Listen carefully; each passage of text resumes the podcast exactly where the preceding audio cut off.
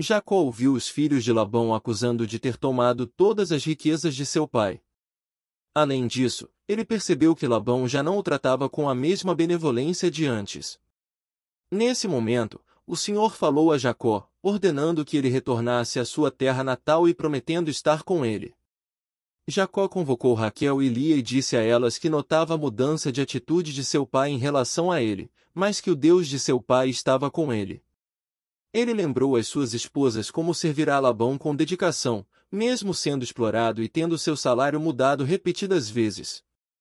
Porém, Deus o protegeu e abençoou, fazendo com que os animais concebessem de acordo com suas palavras.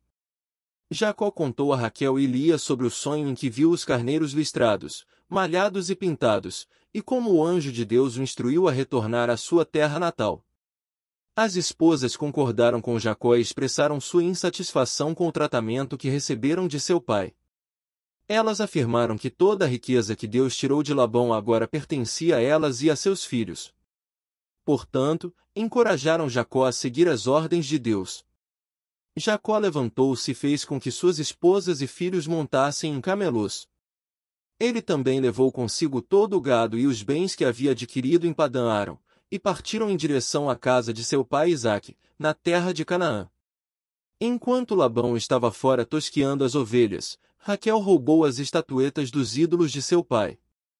Assim, Jacó partiu secretamente, enganando Labão. Três dias depois, Labão foi informado de que Jacó havia fugido e decidiu persegui-lo. Ele e sua gente perseguiram Jacó por sete dias até alcançá-lo no Monte Galad. Deus apareceu a Labão em um sonho durante a noite e o advertiu a não fazer mal a Jacó.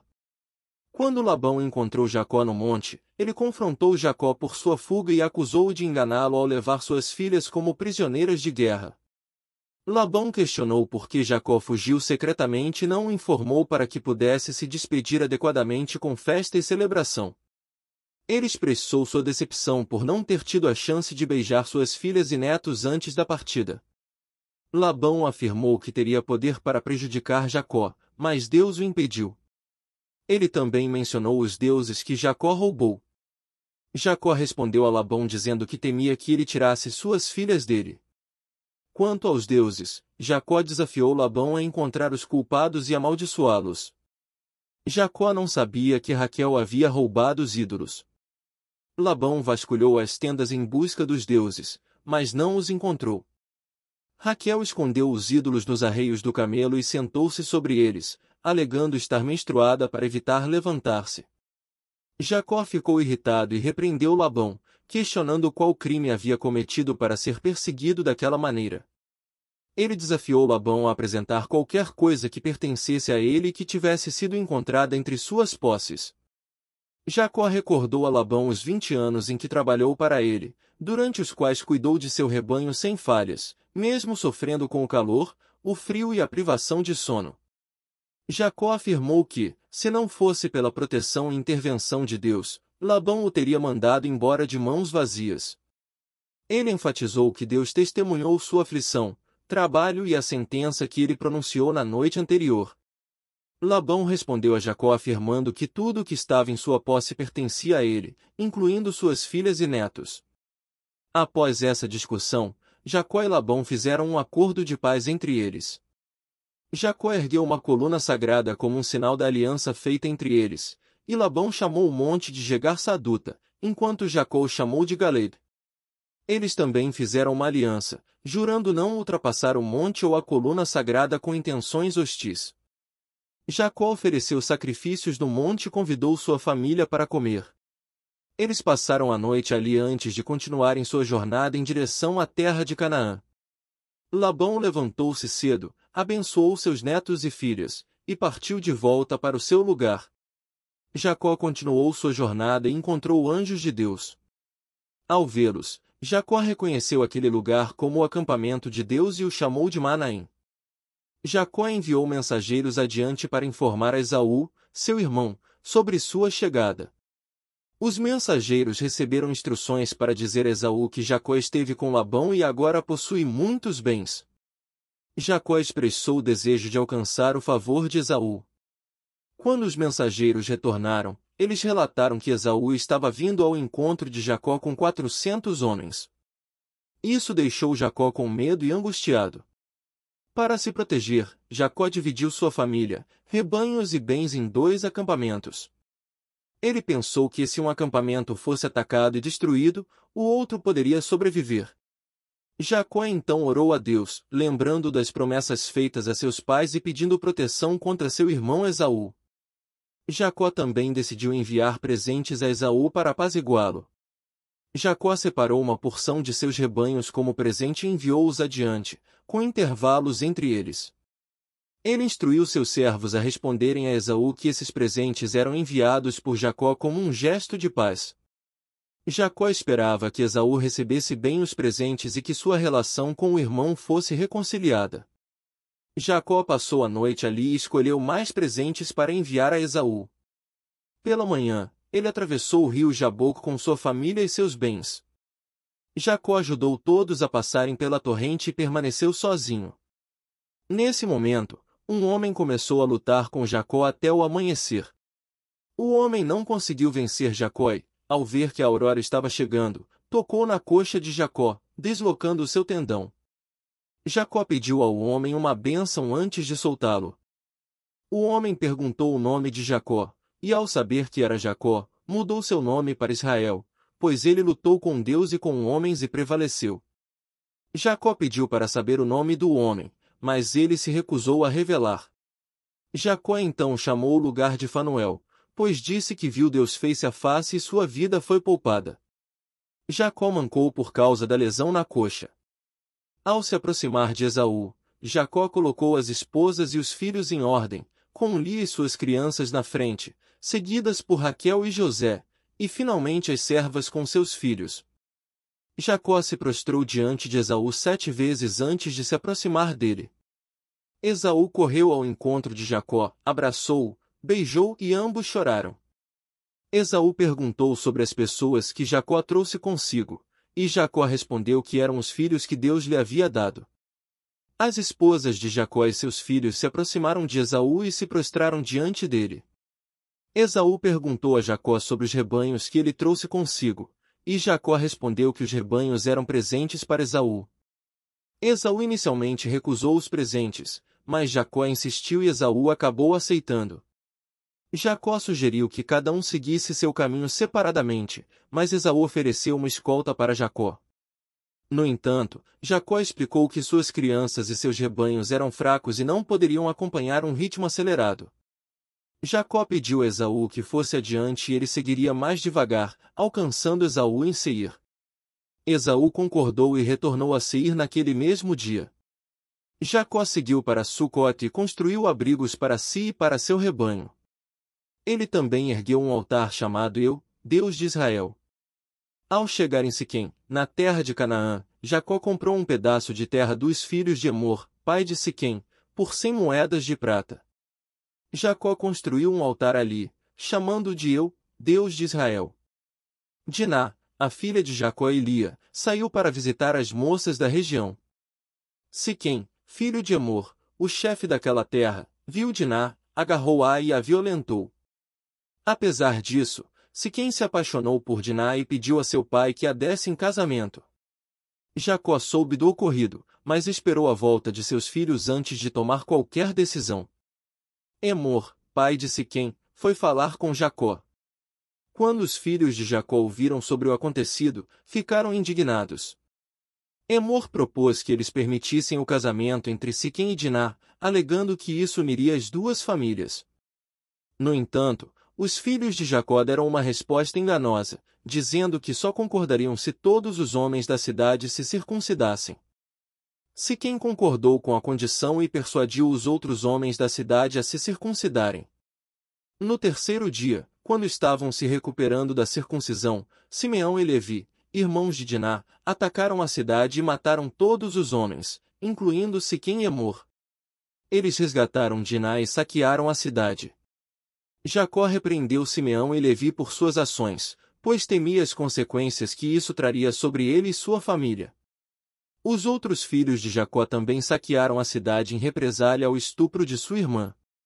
Deus instruiu Jacó a ir a Betel e construir um altar ali. Jacó pediu a todos que estavam com ele para se livrarem dos deuses estranhos e trocarem suas roupas. Eles enterraram os deuses estranhos e os brincos debaixo de um carvalho perto de Siquém. Quando partiram, Deus espalhou o terror sobre as cidades vizinhas, impedindo que perseguissem os filhos de Jacó. Jacó chegou a Betel, ergueu um altar e o chamou de Deus de Betel. A ama de Rebeca, Débora, faleceu e foi enterrada ao pé de Betel. Deus apareceu novamente a Jacó e o abençoou, mudando seu nome para Israel. Jacó ergueu uma coluna sagrada em Betel e fez uma oferta sobre ela.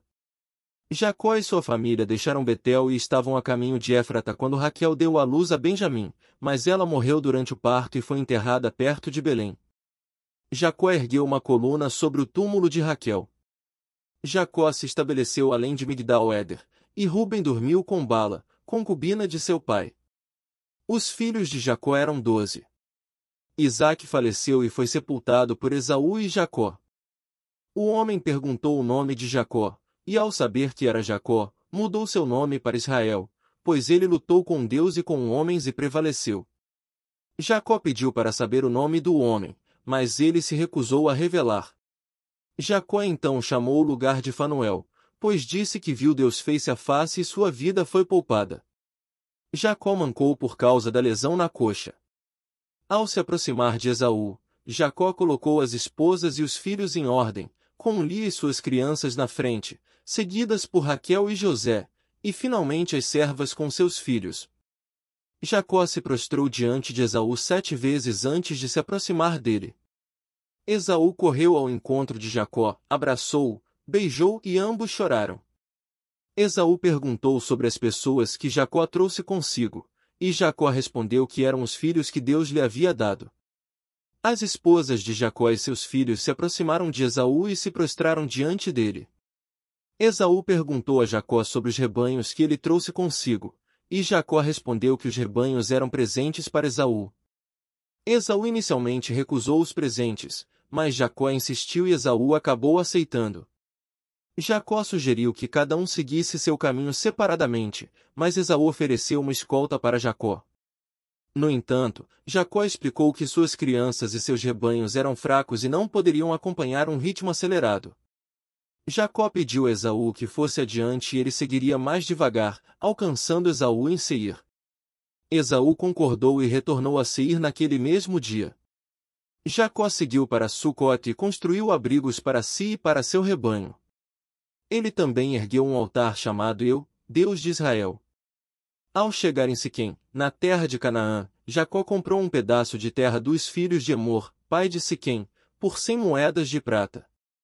Jacó construiu um altar ali, chamando de Eu, Deus de Israel. Diná, a filha de Jacó e Lia, saiu para visitar as moças da região. Siquém, filho de Amor, o chefe daquela terra, viu Diná, agarrou-a e a violentou. Apesar disso, Siquém se apaixonou por Diná e pediu a seu pai que a desse em casamento.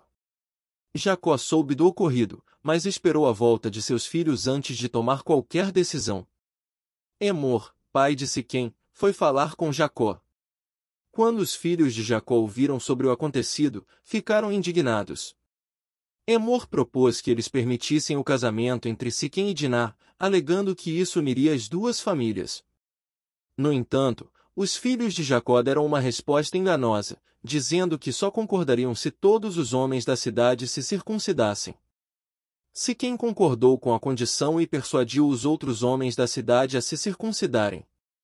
No terceiro dia, quando estavam se recuperando da circuncisão, Simeão e Levi, irmãos de Diná, atacaram a cidade e mataram todos os homens, incluindo Siquém e Amor.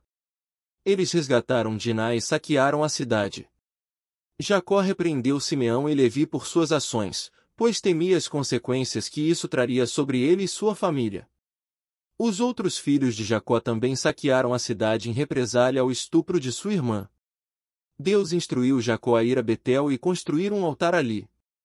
Jacó pediu a todos que estavam com ele para se livrarem dos deuses estranhos e trocarem suas roupas. Eles enterraram os deuses estranhos e os brincos debaixo de um carvalho perto de Siquém. Quando partiram, Deus espalhou o terror sobre as cidades vizinhas, impedindo que perseguissem os filhos de Jacó. Jacó chegou a Betel, ergueu um altar e o chamou de Deus de Betel. A ama de Rebeca, Débora, faleceu e foi enterrada ao pé de Betel. Deus apareceu novamente a Jacó e o abençoou, mudando seu nome para Israel. Jacó ergueu uma coluna sagrada em Betel e fez uma oferta sobre ela. Jacó e sua família deixaram Betel e estavam a caminho de Éfrata quando Raquel deu à luz a Benjamim, mas ela morreu durante o parto e foi enterrada perto de Belém. Jacó ergueu uma coluna sobre o túmulo de Raquel. Jacó se estabeleceu além de Migdal-Éder, e Ruben dormiu com Bala, concubina de seu pai. Os filhos de Jacó eram doze. Isaac faleceu e foi sepultado por Esaú e Jacó. Os Edomitas, descendentes de Esaú, Esaú, filho de Isaque, casou-se com mulheres cananeias, Ada, filha de Ilom, e Olibama, filha de Ana, além de tomar Bazema, filha de Ismael, como esposa. Ada deu à luz Elifaz, e Bazema teve Rauel. Olibama teve três filhos, Jeus, Jalon e Coré. Esaú levou suas mulheres, filhos, animais e todos os seus bens para Seir, longe de seu irmão Jacó, e estabeleceu-se lá.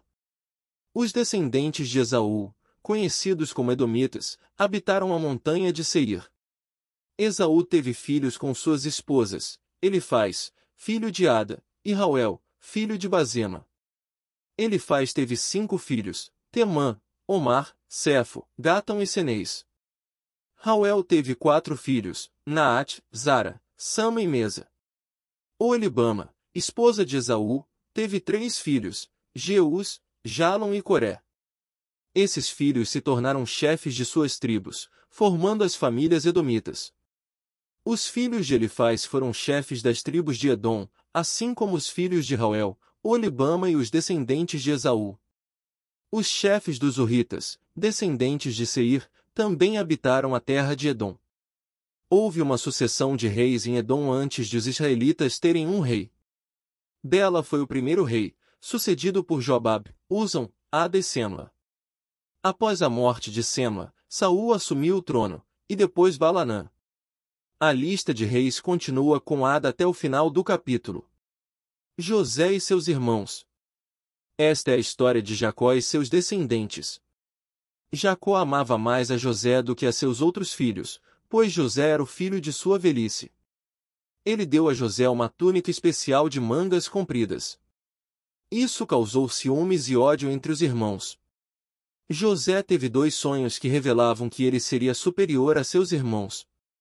Ao contar os sonhos, seus irmãos o odiaram ainda mais. Um dia, Jacó enviou José para encontrar seus irmãos, que estavam pastoreando o rebanho em Siquém.